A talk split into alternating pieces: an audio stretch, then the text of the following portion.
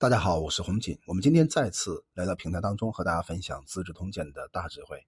在上一集音频当中，我们分享的是刘弗林，然后呢，在霍光的帮助之下，灭掉了燕王刘旦，并且呢，把上官桀等一系列的反动派全部拿下。那我们今天接着和大家分享，在冬天十月份的时候呀，当时有一个人叫杜延年，延是延长的延，年是年龄的年。这个杜延年呢，他的官职是建平侯，在燕仓当宜城侯。那么宰相呢，那这里边有个顾问官叫任公啊。最后呢，这个人呢生擒了上官桀，封为益阳侯。然后宰相的政府官员叫王山寿，他们呢共同引诱上官安进入宰相府，然后呢封为商利侯。在《红楼梦》当中有一句话说的非常好，叫“不是东风压倒西风，就是西风压倒东风”。在组织、在商业、在政治，任何一个有人的地方，在作战的过程之中，都会产生这种问题，就是帮派的对立和内卷问题。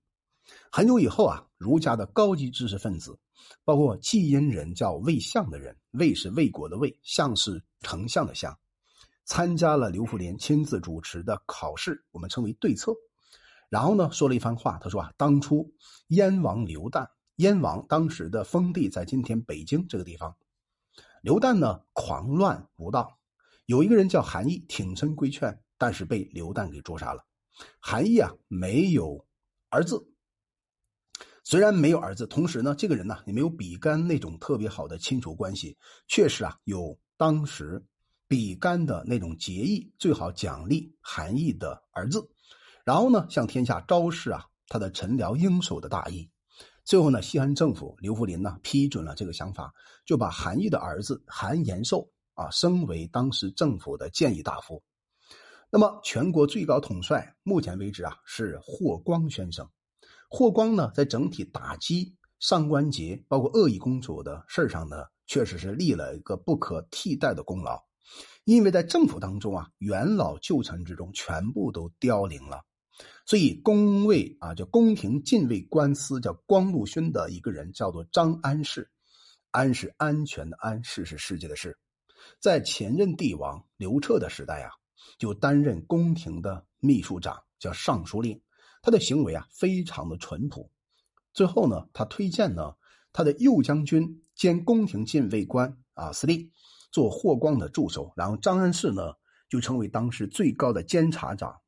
张汤的儿子霍光呢？这个人很有意思啊。他认为啊，杜延年忠心耿耿，于是啊，想方设法就擢升他当做当时的交通部长。这个交通部长很有意思，就是今天我们知道的这个交通部长，在古代的官名呢叫做太仆，仆是仆人的仆。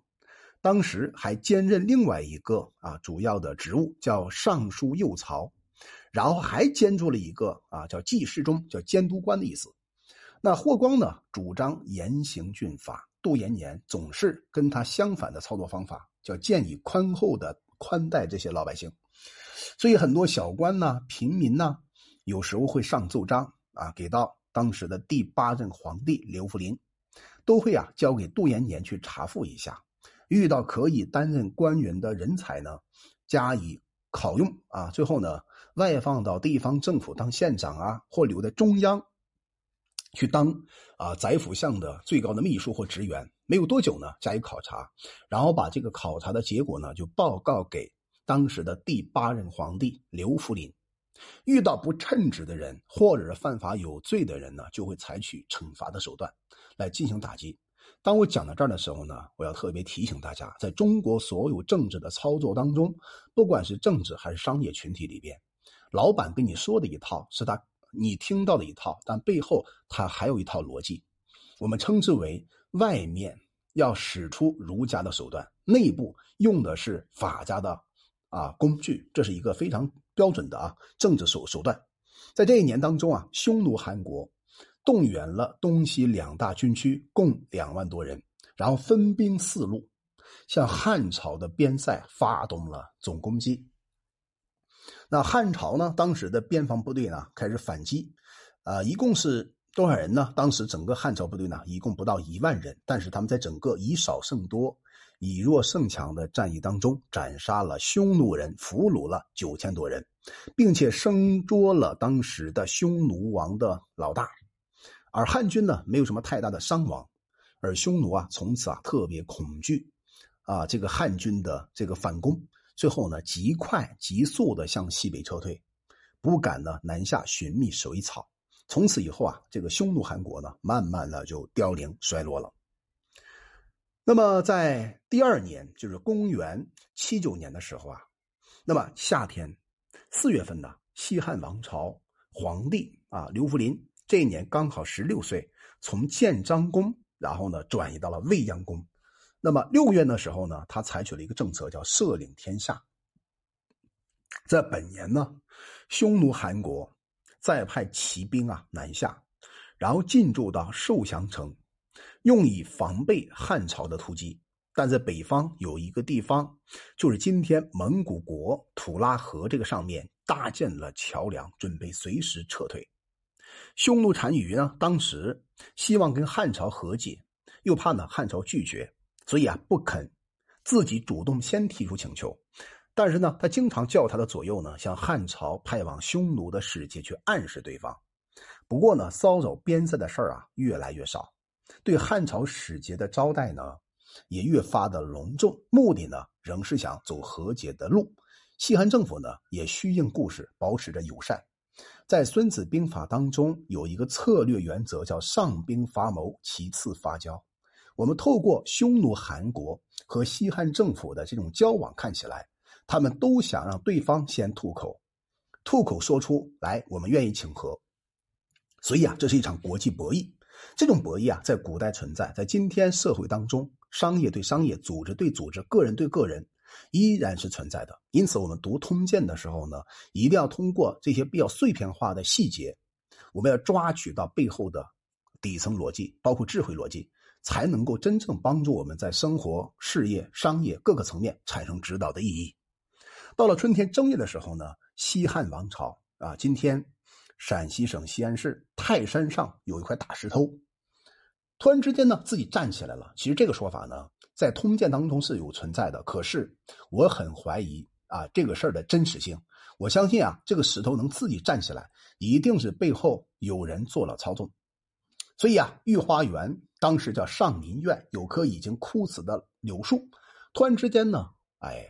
死了以后又复生了，树干就直立起来，并且呢，有很多小虫子在啃噬柳叶的时候，突然之间出现五个字，哪五个字呢？叫“公孙并以立”。谈到“公孙并以立”啊，大家会感觉一头雾水啊，到底什么意思呢？“公孙并以立”这里边啊有几个关键词啊，第一个“公孙”啊。这个公孙的话，其实指的是什么呢？就是王公贵子的后代，就是汉朝刘彻的重孙啊。我们可以这么思考。那并乙呢，是刘并乙的意思，也就是后来的汉宣帝啊。立的话是立起来，代表什么意思呢？代表这是一个非常标准的政治事件。我们知道，在以前我讲过一段关于汉武大帝因为巫蛊事件把他的儿子逼到自杀这一步，就是他的太子啊，哀太子叫做刘据。那么这个公孙病刘病已是谁呢？就是啊，这个这个太子的孙子，所以说呢，等于说他是汉武大帝一脉相承的关系。这个事儿啊，我们可以把它当做一种政治上的操作。